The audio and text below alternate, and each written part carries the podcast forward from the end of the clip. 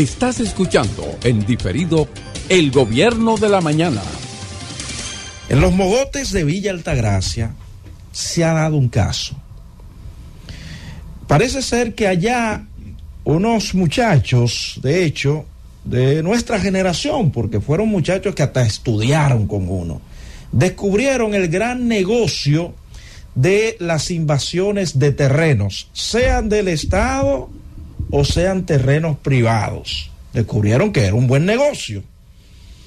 Y se han articulado algunas bandas, no cosa de ahora, ¿eh? de invadir terrenos. Tenemos casos que hemos tenido que enviar a autoridades para que puedan frenarlo. ¿Qué pasa o qué ha sucedido en los terrenos, en los mogotes de Villa Altagracia, un lugar muy conocido?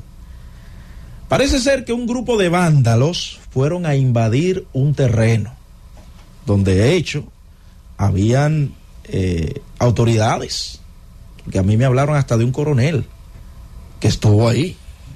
Escuche bien. Pero no solo eso, no solo eso.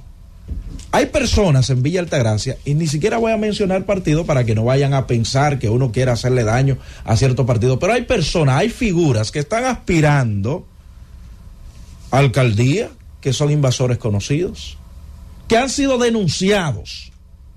Ok, ellos han tomado una pausa, pero familiares muy cercanos a ellos están eh, llenando esa vacante que se ha dejado vacío. Y en los mogotes se ha dado un caso de que fueron a invadir unos terrenos. Se armó un tremendo lío allá, que hasta uno mataron. ¿Ustedes no han escuchado eso en la prensa? No. No, no lo han escuchado. hasta un muerto hay y heridos. Atención a las autoridades. Ustedes dirán, pero Roberto, tú mencionaste al Colegio Dominicano de Periodistas y a los trabajadores, eh, al sindicato prensa. de trabajadores de la prensa. ¿Por qué? Ok.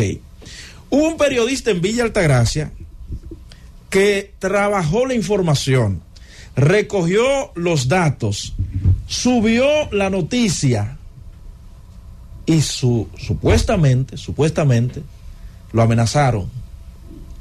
Y él sabiendo que eh, hoy en día en Villa Altagracia hay unos muchachos enfermos, porque no se le puede llamar de otra manera, que por un picapollo, una, chat, una chatica o un chin de droga matan a cualquiera.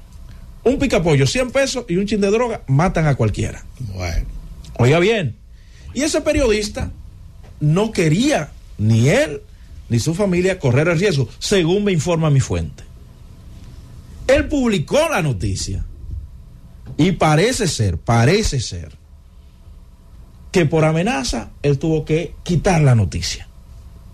En un hecho donde ha habido, de hecho, según la fuente que me hace llegar la información, un muerto, pero eso no ha salido a la luz pública, por invasión de terrenos allá en los mogotes de Villa Altagracia. Y conforme a lo que me informa mi fuente, las autoridades de Villa Altagracia no hacen nada, porque supuestamente pueden estar, es más, sin el supuesto, están involucrados de pies a cabeza con esto de las invasiones de terreno. Pero ¿por qué se invaden los terrenos? Ah, es que yo te invado hoy y vendo mañana. Y después que termine de vender aquí, me voy para otro lugar. Invado allí. Invado allí ¿eh? y posiciono personas y esas personas me pagan. Que no es un negocio desconocido en la República Dominicana. Ustedes saben que hay mafias que se dedican a eso. Por lo que yo le hago el llamado ahí a las autoridades que vayan, eh, no tienen que ir, ya los datos están ahí.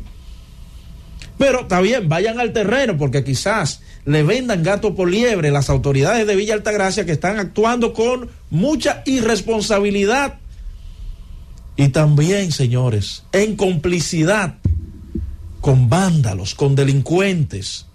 Entonces, cuando uno ve una situación así, donde los que hacen uso de los medios para denunciar los males sociales reciben amenaza, no reciben protección de nadie. Por esa razón, reitero el llamado a el Colegio eh, el Colegio Dominicano de Periodistas, a los trabajadores, a, perdón, al sindicato de trabajadores de la prensa, con ese caso de Villa Altagracia, donde un colega supuestamente ha recibido hasta amenaza por una información que difundió porque entendía que era importante de que las autoridades se dieran cuenta. Entonces, cuando usted no puede ejercer, cuando usted no puede denunciar, cuando usted tiene que callarse delante de un grupo de delincuentes, que nadie, señores, le pone o lo pone a ellos en cintura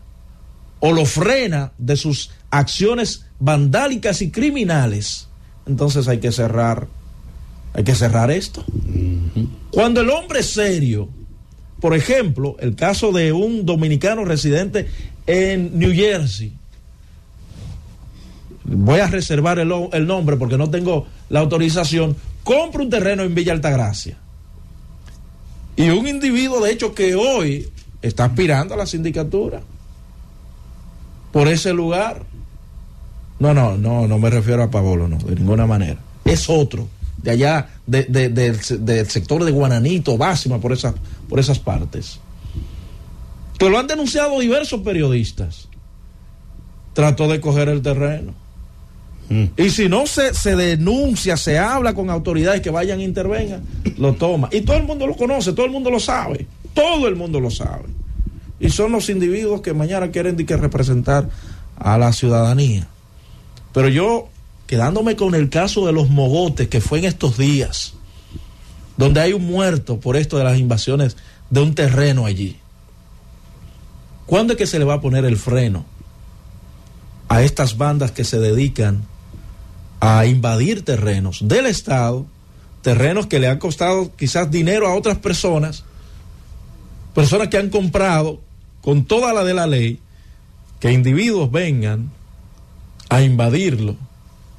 A venderlo, a adueñarse de estos terrenos y entonces las autoridades tienen que quedarse callados, la población tiene que enmudecer porque son los delincuentes los que tienen el mando, los que tienen el control de muchos sectores, de muchos pueblos de aquí de este país. No, señores, no podemos llegar a esto. Gracias por escucharnos. Sigue conectado. Z